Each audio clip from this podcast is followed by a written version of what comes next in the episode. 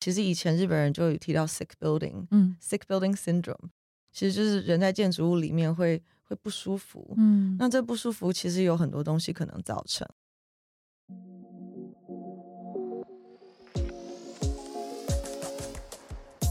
嗨，各位 Care 的听众，大家好，欢迎来到 Leading Ladies 的单元，我是主持人 Tiffany，也是 Care 的创办人。在三十分钟的节目中，透过我和各产业女性领导者的对话，了解目前各种趋势议题，如多元共融的领导力、组织或管理的规模化、新时代理财、永续经营、成长性思维等讨论，以及更具全球视野的产业观点。和我们一起打造你的影响力，成为你想象的领袖。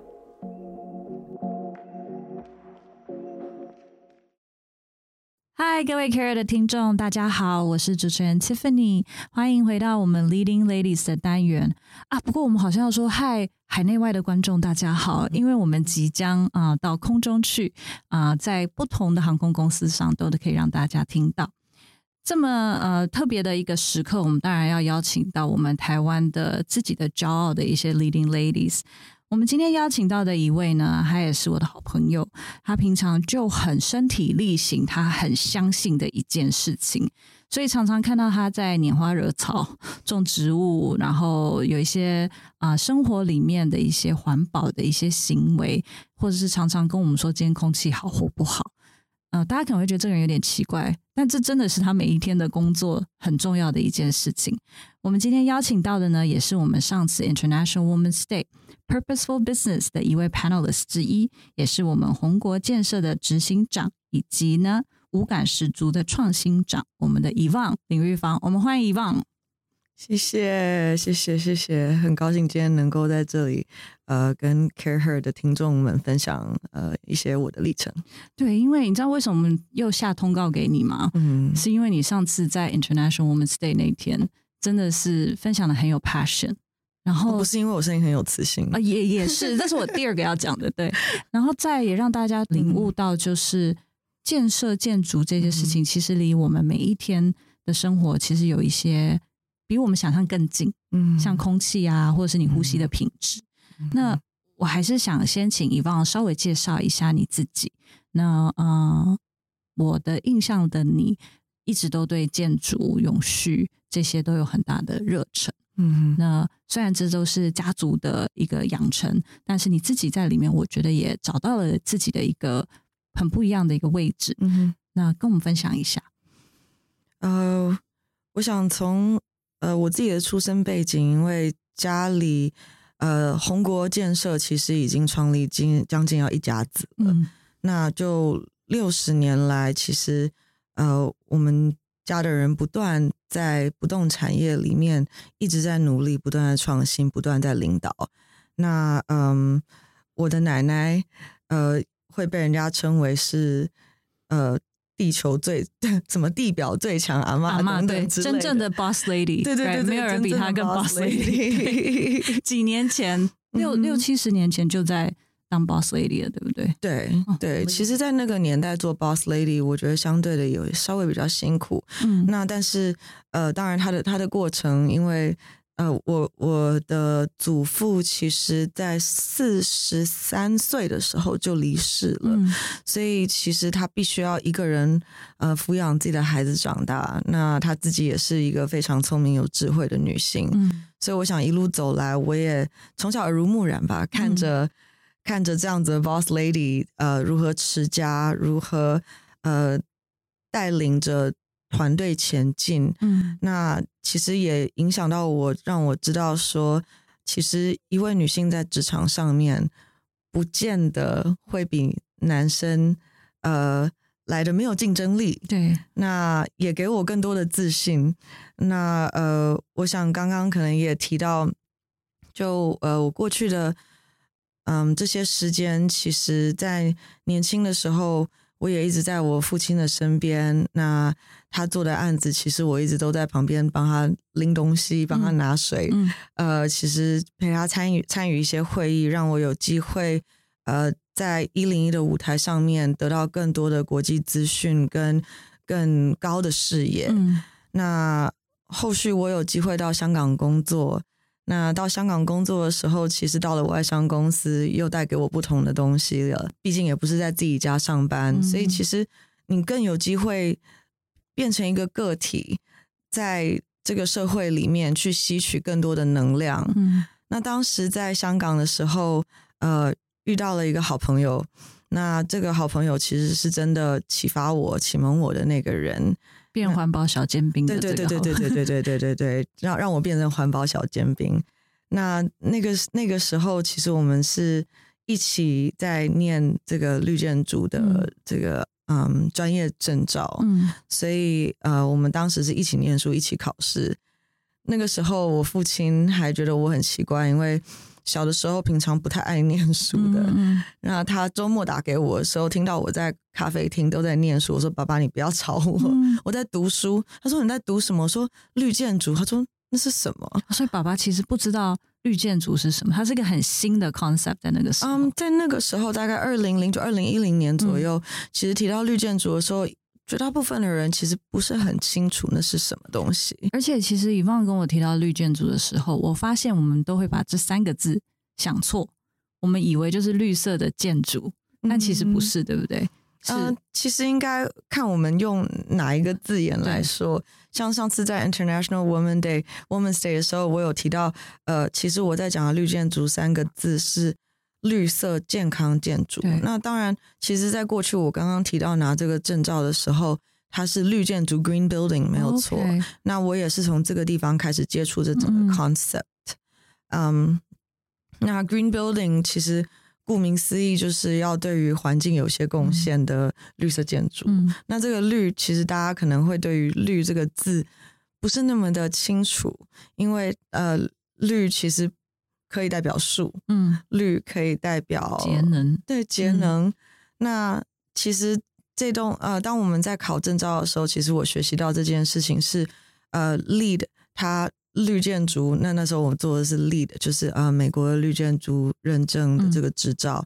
那其实，在绿建筑方面，它应该是要能够 cover 到这个环境的议题。嗯那除了呃能源之外，当然也应该要减少碳排放量。那我们要能够降低呃水资源的浪费，还有一些原物料的浪费。那同时应该要提升室内环境品质，因为建筑物其实最终是要给人用的。啊所以我们怎么样创造一栋建筑物，可以让大家在这里工作，呃，在在在这这个空间里面生活，能够很容易的达到这些目标。嗯嗯对，而且其实也是因为你分享，我才知道建筑跟我们的生活品质这么息息相关。它不是只有硬体，甚至是嗯像你上次提到通风、对空气。你在公司里面，你今天工作一半觉得好像很不舒服，或者是嗯嗯、呃呼吸不过来，其实它不一定是。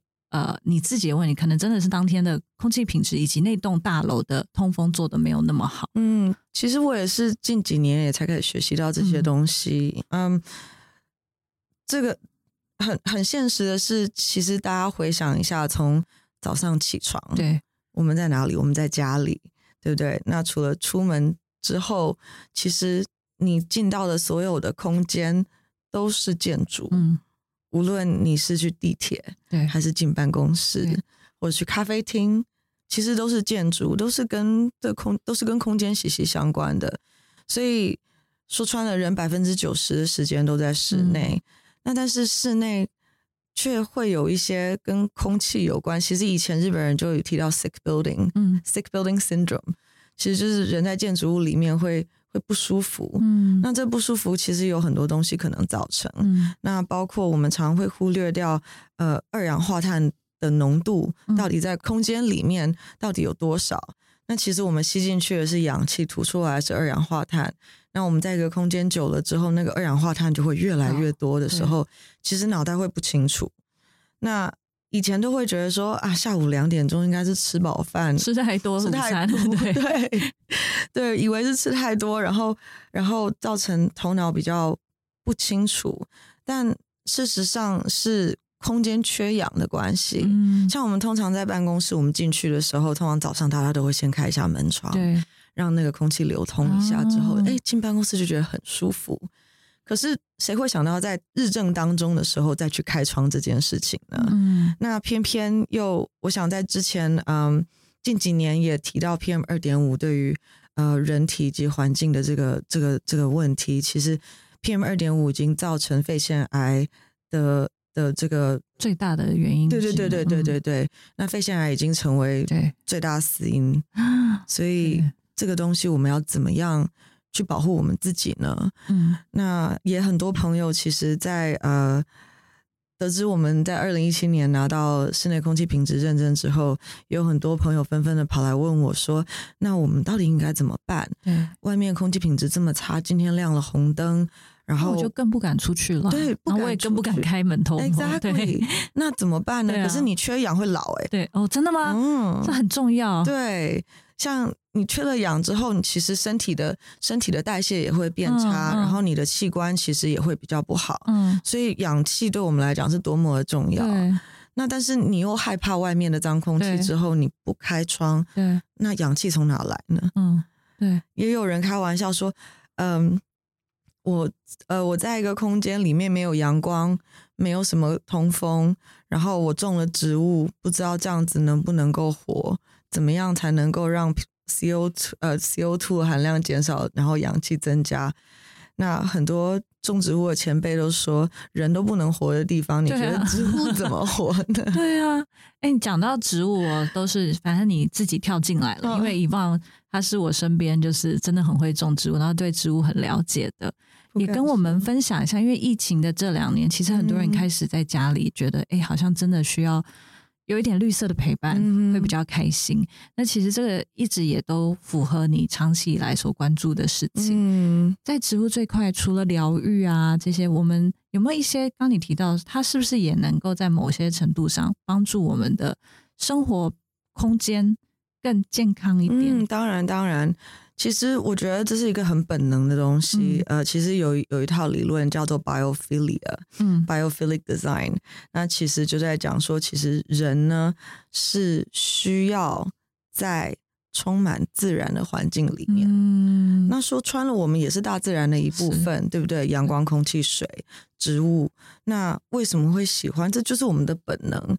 我们喜欢看到石头的原型，嗯我们喜欢看到木头的样子，我们喜欢看到植物的绿意，甚至于花朵的芬芳。这其实都是带给我们自然光，对对对自自然光等等的，或者是甚至于水声啊、雨声这些东西，其实都是大自然的一部分。嗯。那往往我们去做 SPA 好了，嗯。都会一进去，然后就啊，好舒服哦，又有虫鸣鸟叫声，然后又有水流的声音，然后好像又有瀑布的感觉。其实这都是带领我们回到这个最原始的这个状态，那、这是人最舒服的情况。嗯。可是往往我们在呃这样子的都市丛林里面，会忘记掉对原来我们跟自然是要这么接近的，要有连接，对，那我们其实是喜欢的，却会在可能在呃都市的开发过程当中，嗯让我们遗忘了我们最内心的渴望。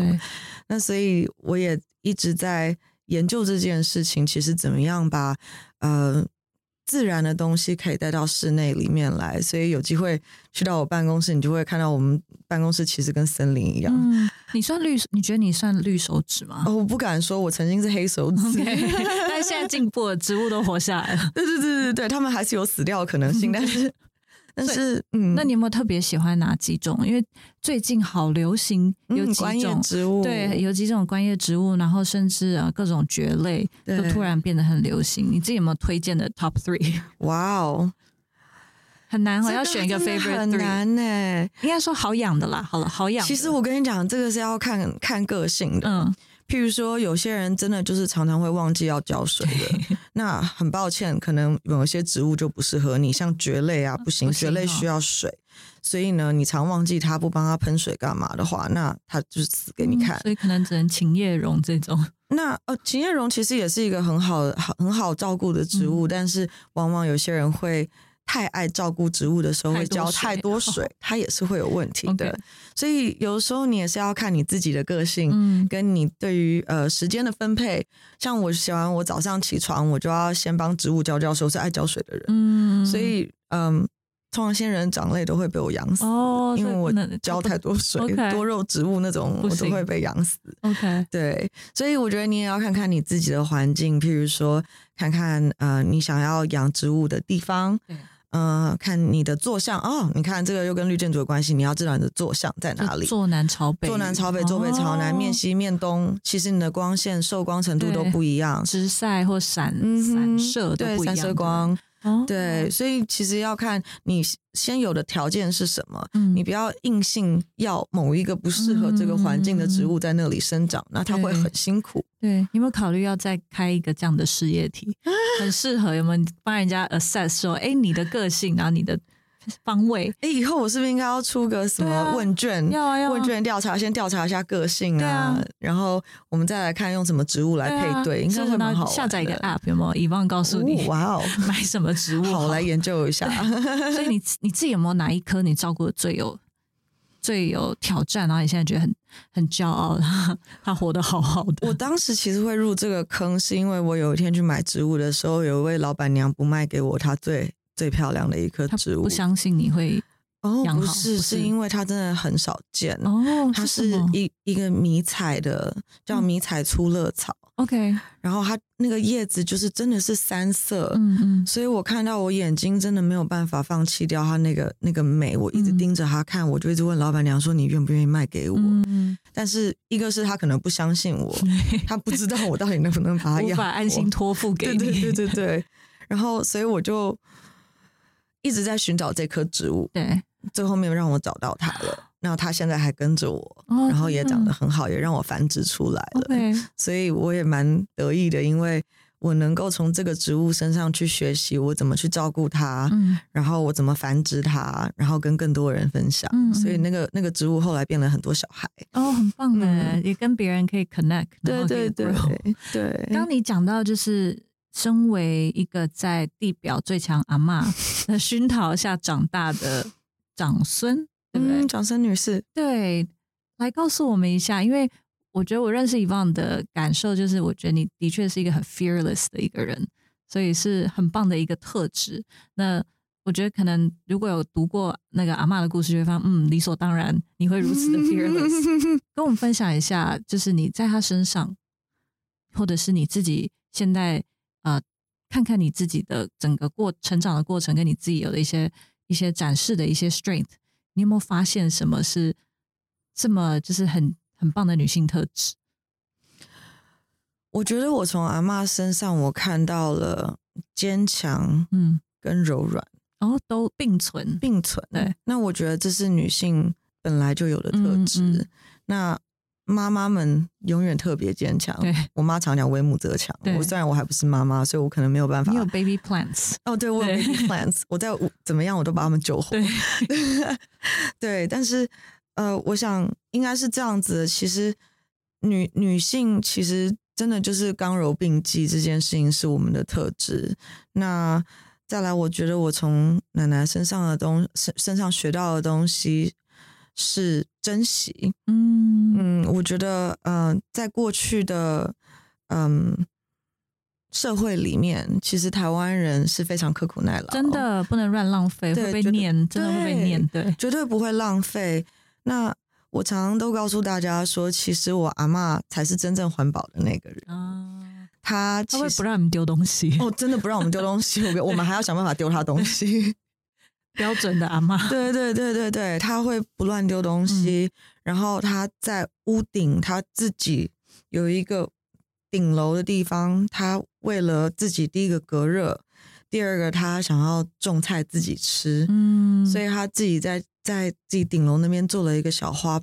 小菜园哦，嗯。然后还装了这个屋顶的雨水回收，你知道，就是拿一个随便一个桶子，嗯。然后就屋顶接了雨水下来之后，在那个桶子，他就用那个桶子的水浇浇菜，浇哦，好厉害哦所以没有用到一点自来水。嗯。其实这都是一些环保的表现，嗯。所以嗯，有时候人家都会说啊，那你你你现在在讲的这些议题好像很先进哎，对，那刚刚也提到了，其实二零一零年的时候，我爸爸连绿建筑都没听过。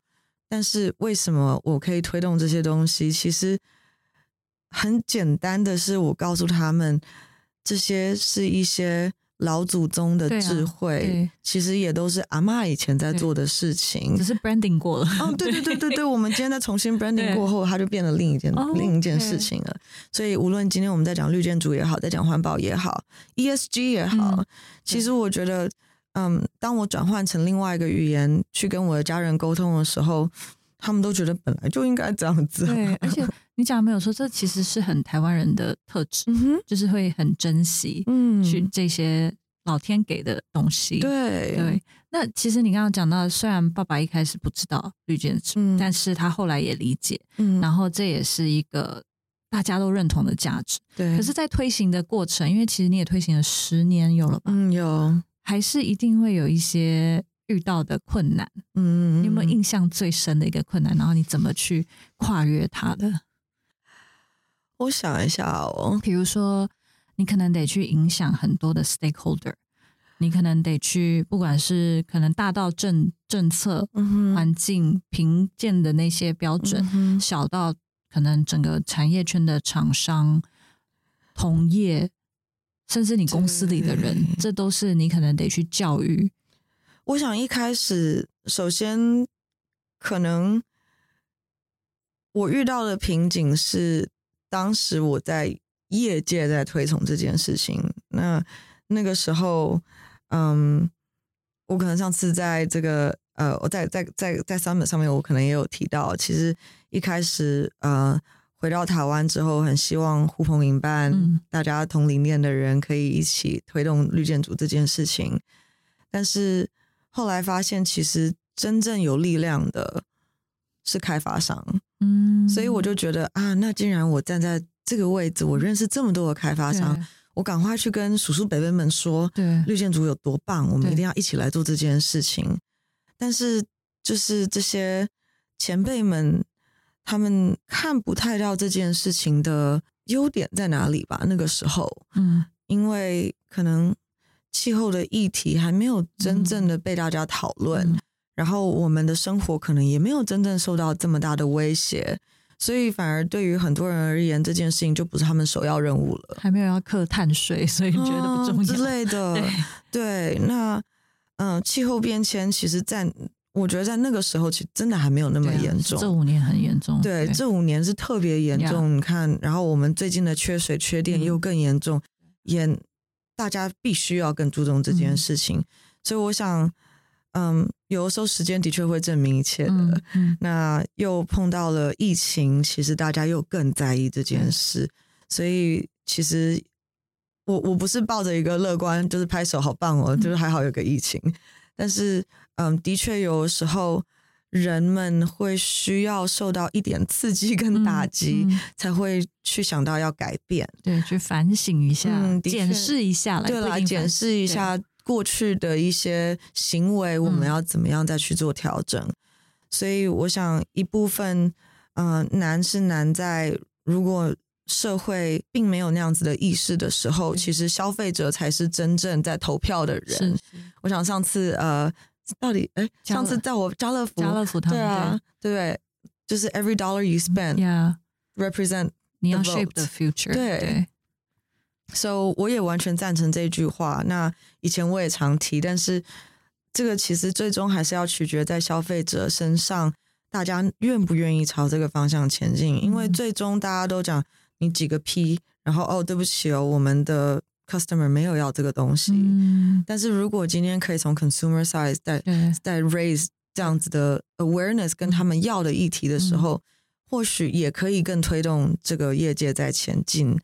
嗯，所以我觉得困难有有一部分就是在市场端跟市场端如果没有这个声音的时候，产业不会去为了它改变。嗯刚好也讲到市场端，因为红国最近也有一些很棒的建案推出，然后效果很好，所以这十年你觉得消费者成长了吗？改变了吗？不要说成长，我还不敢说，因为我们其实还没有真正嗯真正把我们的一些理念好好的去去 promote，、嗯。所以因为呃我们其实也刚刚才成立这个无感十足品嗯。牌，那也是希望透过无感十足品牌来跟消费者沟通我们到底在做的事情是什么？嗯我们为什么这么努力在这些事情上面？也希望消费者可以投我们一票，嗯嗯，那能够一起推动这些理念，那让我们更进步。对对，OK，对啊，因为我觉得就像你刚提到的，现在啊、尤其是土地开发或建商，嗯其实大家都忽略了一栋建筑嗯会在呃，应该说会存在很久很久。哦，真的，其实对整个社会、整个环境的影响是很大的。是啊，所以你们其实站在一个蛮 pioneer 的角色去嗯做更、呃大型的改变。的确是。你看，我最喜欢讲的是罗马竞技场。对，怎么？罗马竞技场是距离现在多久以前盖的嗯东西？它曾经是个文化，嗯对不对？嗯那个禁忌这件事情，然后到现在，它还是一个古迹。嗯到今天，大家去到那里一定要去参观的地方。嗯它就是一栋建筑物，永垂不朽，嗯嗯嗯，对吧？对，那其实现在的楼科技又更进步了，其实它更应该要存在这个世上这更久。嗯。所以，我们每当做下一个决定的时候，嗯。其实那个压力是蛮大的，因为嗯你今天下这个决定，这栋楼就会在这里好一阵子，对，至少来个三十年，是，对不对？那嗯，所以其实在，站在一个开发开发者的角度，我们就更应该要长远的去看，到底这栋楼对于人们的生活以及这个环境有着什么样的影响。嗯你看台北一零一盖下去之后，它不可能三十年就拆掉，对不对？对然后它盖下去之后，它其实是跟这个世界在呼应、在、在对话的。它也是绿呃 lead 嘛，它也是 lead。嗯那其实无论它是不是 lead，它其实当它成为一栋 iconic building 的时候，它跟世人在，它跟我们的台北市的人民在沟通。你看，我们每天看的那栋楼，然后就会看他想说什么。多少人在里面上班？对，然后有多少人在里面上班，是对不对？从内到外，甚至于到跨年烟火的时候，它是跟全世界在对话。对所以一栋建筑物其实占它有它自己的，呃，我相信每栋楼都有它的它的它的地位。对，那一栋 message 对它的它的 message，、嗯那一栋新的楼在一个区域盖起来的时候，它也会影响周边的环境，对不对？对嗯，所以其实建筑真的是影响着我们每天的生活。嗯，那所以在开发商的角度，我们就也更应该好好的站在我们的立场，怎么样为大家把关，或者是怎么样能够更嗯提升大家的生活品质。对整个生态圈都把它提升。对啊，我最常说的是，其实红国大楼是台北一零一的前身。嗯嗯，台北一零一是呃我父亲这里主导的一个案子，那真的也是很荣幸，因为业产业界有这么多人相信我父亲的能力，嗯所以他才有机会去接这个案子的的的这个等于是有点像是 project manager，、他他是那个 那个 PM 对对大 PM，right？那当时接了这个案子的时候，台北一零的办公室就在红国大楼。嗯那其实我总觉得台北一零呃，应该是说红国大楼是台北一零的前身，因为在过去那个年代，可能没有人花那么多钱去盖这栋楼，嗯再再盖一栋楼，一栋办公楼。那我们办公楼是在呃一九八九年的时候落成的。嗯我曾经听过业界有一些人可能在旁从旁听到，他们就说红国疯掉了，花那么多钱盖一栋楼，只只为了盖一栋 headquarter，、嗯为什么要花这么多的钱？就是好像钱太多。但其实那个时候，他们也很希望能够做到一件事情，是 state of the art。嗯今天要做 landmark，他们嗯找了李主任建筑师事务所在地的建筑师，用在地的文化嗯去做一栋在地的楼。嗯那其实光是看外观，大家就觉得，哦，你这个好像还蛮稀花的，就是很有 那个啊中华文化的那个样子。对对，他的确是把一些中华文化的理念在建筑上面呈嗯现。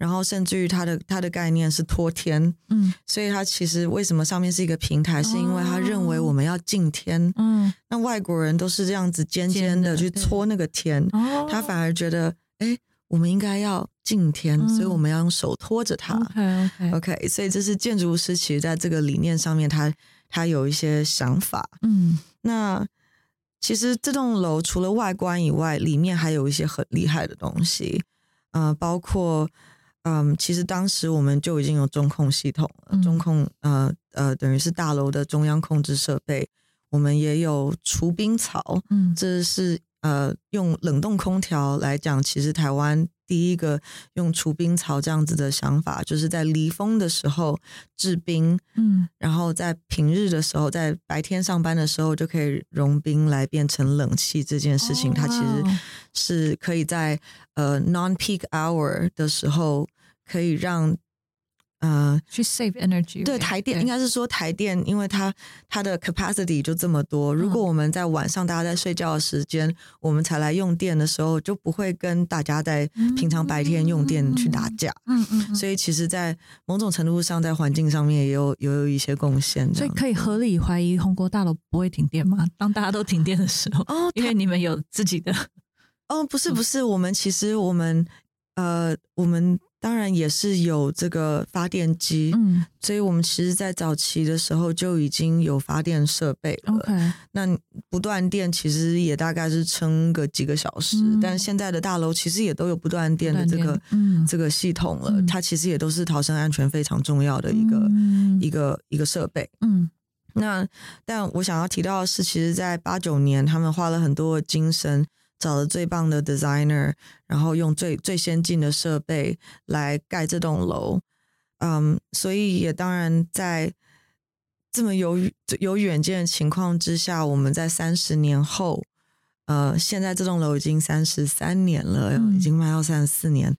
那嗯，我们其实，在过去也曾经有面临到在，因为我们大楼其实有很多的呃楼层其实是出租给嗯。呃呃其他的其他的公司来办公。嗯。那嗯，当时我们也有发现，其实也有我们在过去不足的地方，因为一栋楼其实时间久了，对啊，你还是有一些东西修修补对，就像一台车子好了，嗯，你一台车，你无论你怎么保养，你开个三十年，要维修一下，对，对，还是需要去做一些维修。所以我们当时也花了一点时间跟精神，在一个满租的状态之下，呃，要让所有的血管啊、心脏啊、嗯内脏啊要能够去去更换。对，等于是讲怎么说呢？有点像是你今天每天还要上，你每天要上班，可是我要帮你换心血管这件事情，嗯这其实听起来有点疯狂，对，对。但你们做到了，我们花了六年的时间完成这件事情。嗯那当然，当然这也是呃循序渐进的慢慢做到，它不可能一天被完嗯成的。所以我们当然从呃最主要的室内舒适度先来做调整，因为客户优先，对对不对？客户第一，所以我们必须要让我们的室内舒适度要能够提升。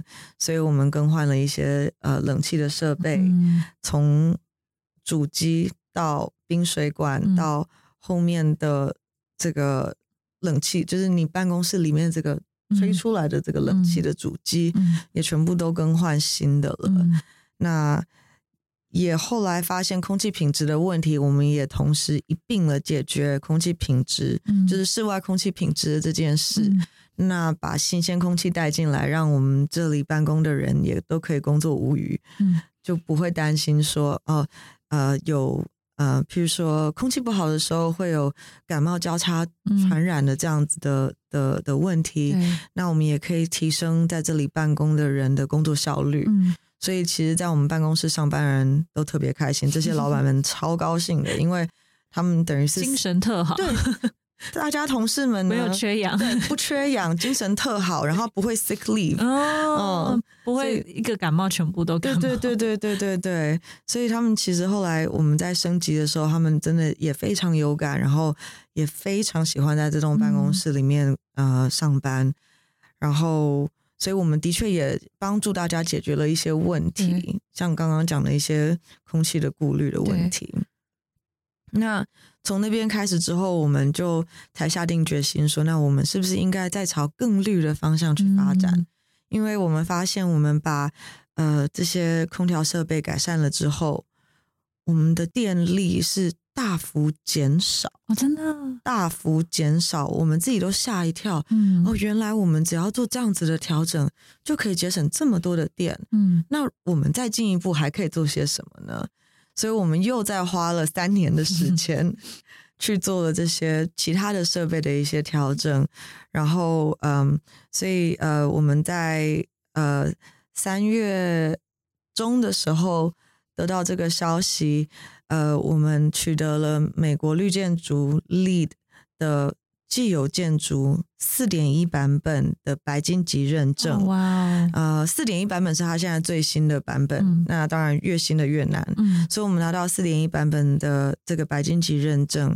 那就台湾而言，现在四点一版本的 existing building 拿到白金级的有四栋，那其中我觉得大家会特别关注的一个是呃中国信托在南港他们的嗯企业总部大楼，嗯。那他们也拿到了白金级的认证，如果我没记错，应该是八十一二分，嗯。这我可能要再 confirm 一下。那呃，再来台北一零一也在去年延续认证之后，也拿到了四点一版本的白金级，他拿了八十三分。嗯。那我们这次的认证，我们拿到了八十五分，哇，所以 也不能这样说，但是应该是说团队的努力，那也愿意呃去做这样这么大的，就是内部也愿意去做这么大的变而变且这么久，嗯，愿意投资这么久的时间下去，对，所以等于四栋白金级认证，你们就有两栋是你们去当初催促而成，对？好啦，也可以这样说，对啊对，也可以这样说。恭喜耶！谢谢谢谢谢谢谢谢很棒的事，而且是一万你去从头到尾力这去推动这件事情。呃，我觉得也要感谢我父亲对于这件事情的认同。嗯那他当然有过去在台北一零业这个经验，他看到一这个绿绿建筑的价值，嗯他也认为我们应该朝着这个地方，呃，照这个方向多尽一份心力。那我们也希望用一栋三十多年的老旧建筑去翻新之后，证实给大家看，其实不见得老的建筑物就做不到，真的，其实是做得到的，是你愿不愿意努力去为这个环境、为这个社会去尽一份心力。嗯那我们现在呃，我的认知是我们省水可以省到百分之三十，嗯，我们省电可以省到几乎百分之四十。很棒哎，其实这是蛮多的贡献。当尤其是台湾在缺电缺水的时候，是如果能够有更多的楼一起响应，嗯，那其实我相信台电会很感谢大家 真的。哇，很谢谢一棒今天跟我们分享这么多，其实有点像是台北建筑史，然后也跟我们分享很多。其实不管你是在于比较呃更有影响力的位置，或者是我们的日常生活，我们嗯都可以用更珍惜的心情，是啊，然后来去对我们的环境、对我们的身边的生态圈更友善一点。嗯我们很谢谢一方今天来跟我们分享。那下次大家看到一零一或看到红国大楼，可能会有一个新的、不同的感触。是啊，谢谢谢谢，然后也希望大家可以更期待未来五感十足推出的一些呃住宅，那我们也希望可以用五感十足带给大家更好的生活品质。太棒了，谢谢，谢谢。